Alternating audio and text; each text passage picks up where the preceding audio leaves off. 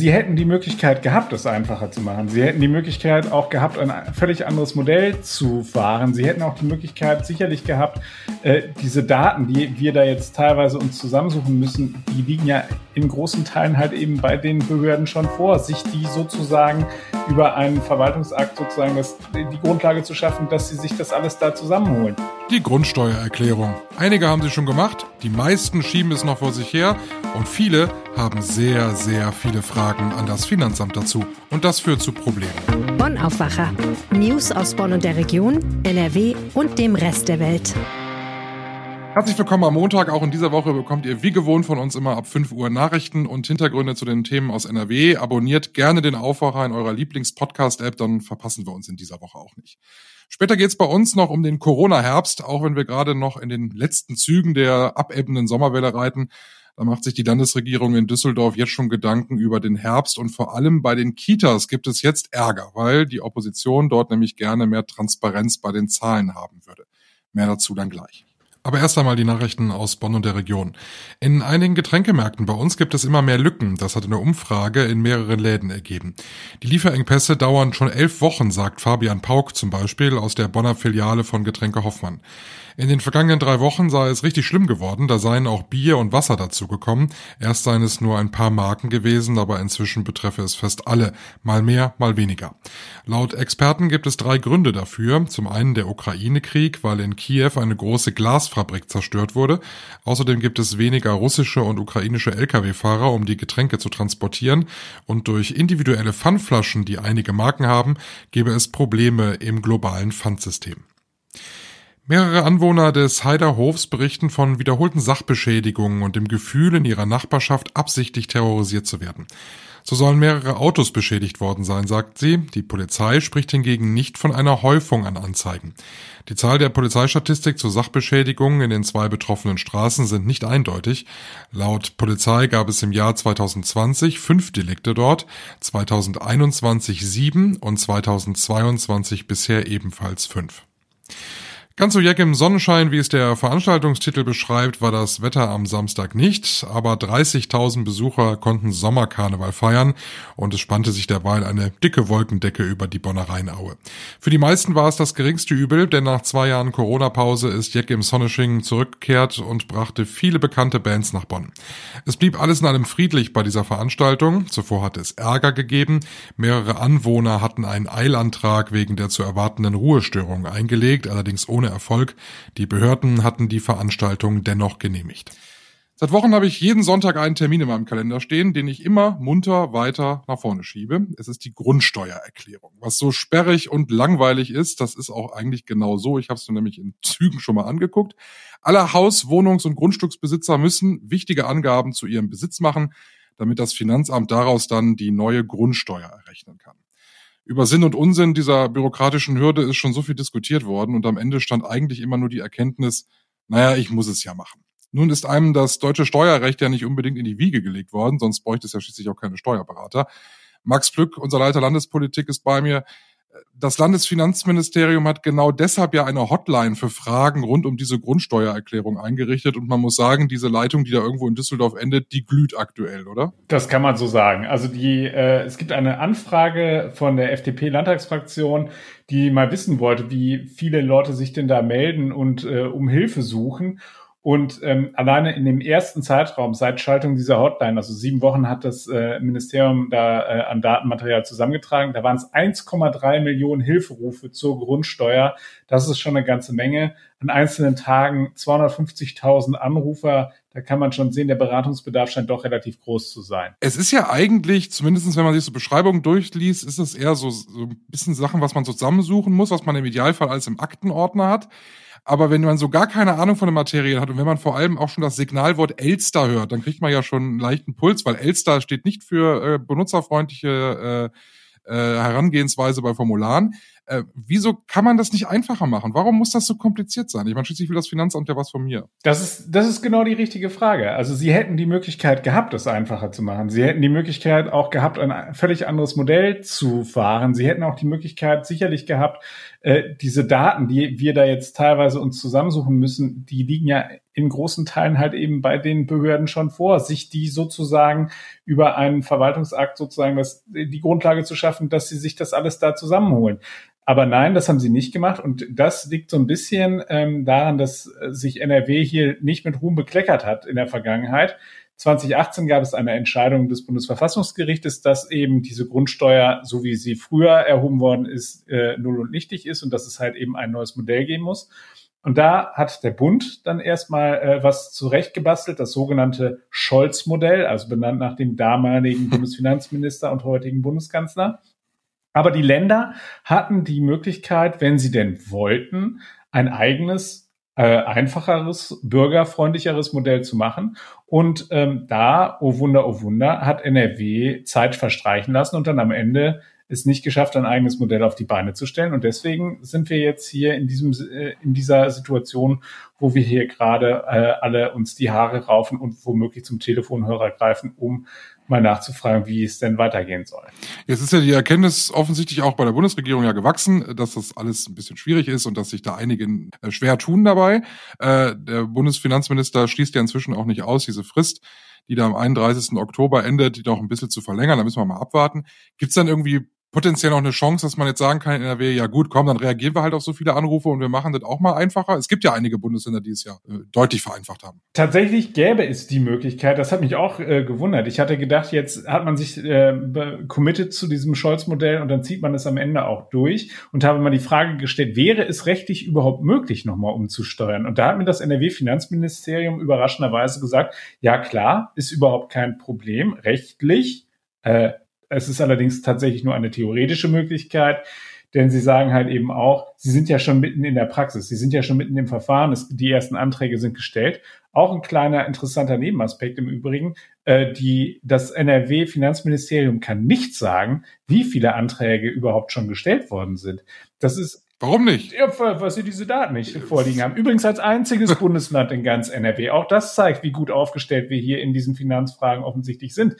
Die ähm, können nicht sagen, wie viele Anträge hier eingegangen sind. Auch da fragt man sich irgendwie, Leute, sind wir tatsächlich hier schon im Jahre 2022 angekommen? Aber Steuerdaten muss man natürlich auch jetzt äh, äh, Spaß beiseite natürlich mal sagen, sind natürlich sensible Daten. Trotzdem andere Bundesländer äh, schaffen es auch dort entsprechende Daten zur Verfügung zu stellen. Warum das in NRW so hapert, man weiß es nicht. Es ist ein Trauerspiel, anders kann man es nicht sagen. Und die FDP ist auch entsprechend auf dem Bau. Jetzt ist es, ich weiß nicht, wie lange das dauert, diese Grundsteuererklärung zu machen. Ich habe sie ja noch nicht gemacht. Ich schieb's ja munter vor mich her. Gestern so wie viele andere auch. So wie viele andere auch. Jetzt ist das für mich ein, okay, ein Angang, ich muss es machen, so wie ich es dann gemacht habe. Jetzt ist ja auf der anderen Seite aber auch jemand, der muss sich das dann angucken, was ich da gemacht habe. Äh, das heißt, die Finanzämter, die müssten doch die müssen doch auch denken, äh, wie sollen wir das denn alles schaffen? Weil die haben ja auch noch ihre normalen Steuererklärungen, die sie alle bearbeiten müssen. Haben die Finanzämter genauso ein Problem? Auf jeden Fall. Das äh, geht aus dieser Antwort äh, auf die Anfrage vom äh, FDP-Fraktionsvize Ralf Witze äh, eindeutig hervor. Da schreibt nämlich das äh, NRW-Finanzministerium, dass eben da schon personell aufgestockt worden ist. Also wir, es gab ursprünglich zu den äh, 525 äh, Beschäftigten, die ohnehin schon sich mit der Grundsteuer auseinandergesetzt haben, sind nochmal 300 unbefristete Stellen hinzugekommen. Also man sieht schon, das ist ein, äh, ein ordentlicher Aufwuchs. Und dann hat man sich auch noch, weil man ja offensichtlich schon damit gerechnet hat, dass es nicht ganz holperfrei gehen wird am Anfang, was man ja, womit man ja auch rechnen muss, wenn man ein neues System hat. Dann hat man aber halt eben nochmal 122 Hilfskräfte eingestellt. Den hat man jetzt schon gesagt, äh, nachdem sie ja ursprünglich eigentlich nur bis Oktober hätten arbeiten sollen. Leute, bitte bleibt noch bis April, äh, bis Ende April am besten und äh, denen eine entsprechende Vertragsverlängerung angeboten. Und dann hat man sich auch noch dazu ähm, entschlossen, dass man sagt, okay, und darüber hinaus müssen wir noch 150 weitere Hilfskräfte äh, ranholen. Die muss man auch natürlich auch erstmal alle bekommen. Das ist ja auch noch einmal eine große Schwierigkeit. Und ähm, ja, und da ähm, sagt beispielsweise äh, die deutsche Steuergewerkschaft, dass das halt eben quasi mit Ansage war. Also dass, dass insbesondere der Beratungsbedarf zu Form, Inhalt äh, und so weiter der Grundsteuererklärung sowie Fragen so zur technischen Unterstützung äh, einfach deutlich unterschätzt worden sind. Also da sind die Leute blauäugig und naiv rangegangen an dieses wirklich komplizierte Modell. Man muss es einfach so sagen. Das Schöne ist, wir haben bei der Rheinischen Post Menschen, die äh, sich besser auskennen als ich mit der Grundsteuererklärung und die haben diese Tipps ausgeschrieben, aufgeschrieben zum Ausfüllen und ähm, auf RP Online äh, zusammengefasst. Den Link dazu findet ihr in den Show Notes. Wir kommen zu unserem zweiten Thema und dafür bleibt Max bei uns, denn wir bleiben auch bei der NRW-Landesregierung in Düsseldorf und wechseln jetzt einfach nur vom Finanz ins Familienministerium. Die meisten von uns haben Corona längst verdrängt. Es erinnert ja auch nicht mehr viel an eine Pandemie, es sei denn, man muss ins Krankenhaus, in ein Altenheim oder man steigt in eine Regionalbahn, da ist nämlich überall noch Maskenpflicht. Aber wir feiern Schützenfeste wie aktuell in Neuss mit über 7000 aktiven Schützen und ganz, ganz vielen am Straßenrand. Es interessiert ja momentan wirklich nicht mehr viele Menschen. Im Herbst aber, da soll es ja wieder schlimm werden, wenn wir den Ministern und den Experten hier und da glauben. Und die Regelverschärfungen dafür, die liegen ja bereits in der Schublade. Ärger gibt's in Düsseldorf jetzt in Sachen der Kindertagesstätten, also der Kitas. Die Opposition, vor allem die SPD, wundert sich über Familienministerin Paul. Warum, Max? Das liegt daran, dass ähm, man bislang, also bis ähm, Anfang Juni, regelmäßig die Corona-Fallzahlen in den Kitas abrufen konnte und seit dem Regierungswechsel ist das offensichtlich nicht mehr nötig. Das geht aus einer Anfrage hervor, die der ähm, Dennis Melzer, ähm, ähm, SPD-Abgeordneter, jetzt an Frau Paul gestellt hat.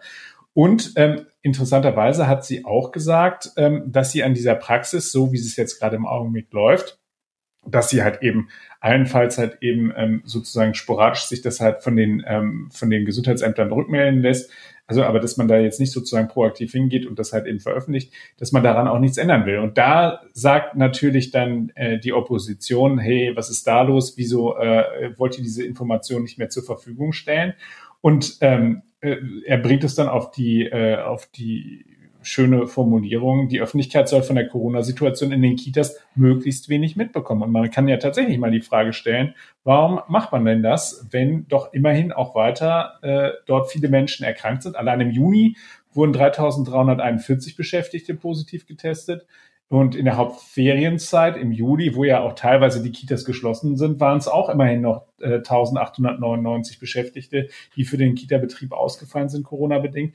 Also es ist weiterhin ein Problem. Und ähm, deswegen kann man sich schon die Frage stellen, was ist da los, warum fährt sie das derart zurück? Eine echte Antwort hat sie darauf nicht geliefert. Gibt es eine, gibt's eine mögliche Erklärung, wo du sagst, das könnte so sein? Möchte man, möchte man, also Möchte man davon ablenken oder möchte man die Diskussion über die Beschäftigten in den Kitas äh, und die Corona-Situation da gar nicht erst aufmachen? Das ist jetzt so ein bisschen spekulativ. Ich kann es dir ehrlicherweise nicht sagen, woran das liegt. Ähm, die, äh, es ist natürlich dieser Vorwurf, der da im Raum steht, ist halt eben, ähm, äh, guck nicht hin äh, und dann äh, versuchst sozusagen das Problem so ein bisschen totzuschweigen, wenn denn da eins ist. Ähm, es, ist, äh, es ist tatsächlich auffällig, dass äh, die Grünen, die ja vorher sehr, sehr harsche äh, Forderungen immer an äh, die Regierung gestellt haben, als sie selbst noch in der Opposition waren, dass sie jetzt, wo sie in Regierungsverantwortlich äh, sind, deutlich großzügiger sind. Also das betrifft beispielsweise neben dieser Frage halt eben der Information auch so andere Dinge, wie etwa die, das Kita-Helfer-Programm,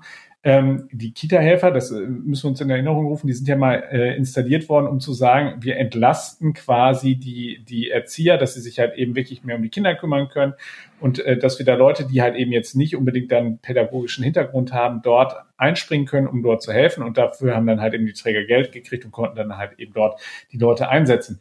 Dieses Programm das läuft noch bis Jahresende weiter, aber ob es darüber hinaus verlängert wird, dazu hat sie sich nicht geäußert, äh, hat gesagt, man prüft derzeit, ob man es verlängert. Und auch da ist dann die Opposition so, dass sie sagte, was soll denn das? Irgendwie so sollten wir nicht versuchen, angesichts dessen, dass ja Corona immer noch da ist, also das muss man sich ja vor Augen führen, äh, dann da auch eine entsprechende Entlastung zu schaffen. Jetzt ist ja so eine so eine Zahl über die die Infektionszahlen in Kitas, das ist eine, eine Special Interest äh, Zahl. Ne? Also wir gucken ja mit einem Auge äh, auf die Inzidenzen, aber niemand kommt ja von uns jetzt Normalbürgern auf die Idee, ich gucke mir mal an, wie die Situation da in den Kitas ist. Also Special Interest vermutlich.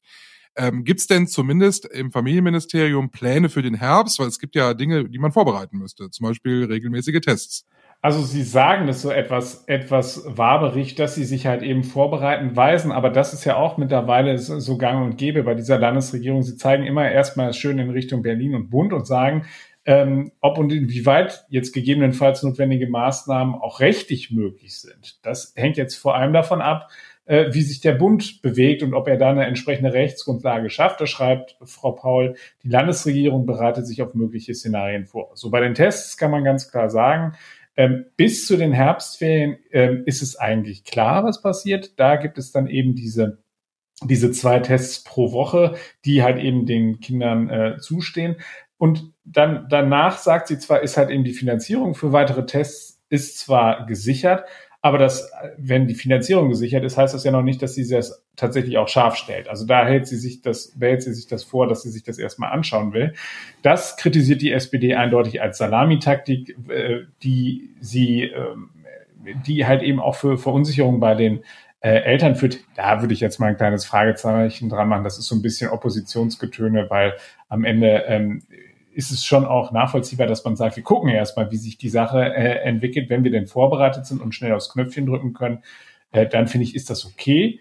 Ähm, das, äh, da muss sie jetzt halt eben gucken, wie sie, äh, wie sie da jetzt mit dieser Taktik halt eben durch den Herbst kommt. Ich hoffe, dass das, äh, dass diese Einrichtungen ausreichend darauf vorbereitet sind, denn äh, Kinderbetreuung, das haben wir ja äh, in den vergangenen drei Jahren gesehen, ist halt eben zentral wenn die Leute halt eben ihre Kinder zu Hause betreuen müssen, dann wird es etwas schwieriger, äh, dann halt eben zur Arbeit zu gehen. Und dann haben wir diesen Dominoeffekt, dass es dann am Ende äh, möglicherweise dann auch eben die, ähm, die systemrelevanten Berufe jenseits der Kindertageseinrichtungen trifft und dann wird es halt eben schwierig. Also viele Fragezeichen und wahrscheinlich auch genauso viel Unsicherheit wie bei uns, was uns der Herbst bringt in Sachen Corona.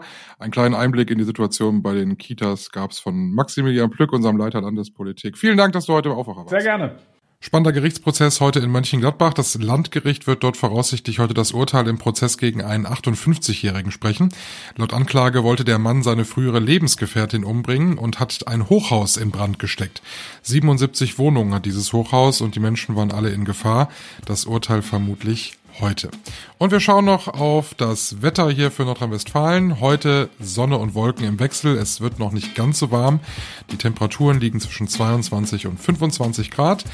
Heute Nacht dann Temperaturen um die 10 Grad. Das ist also ganz angenehm zum Schlafen. Morgen dann äh, wechselnd bewölkt und niederschlagsfrei. Die Höchsttemperaturen werden ein bisschen höher, liegen zwischen 23 und 27 Grad. Das war der Aufwacher für heute Montag, den 29. August. Ich bin Michael Höhing. Habt einen schönen Tag. Tschüss. Mehr Nachrichten aus Bonn und der Region gibt's jederzeit beim Generalanzeiger. Schaut vorbei auf ga.de.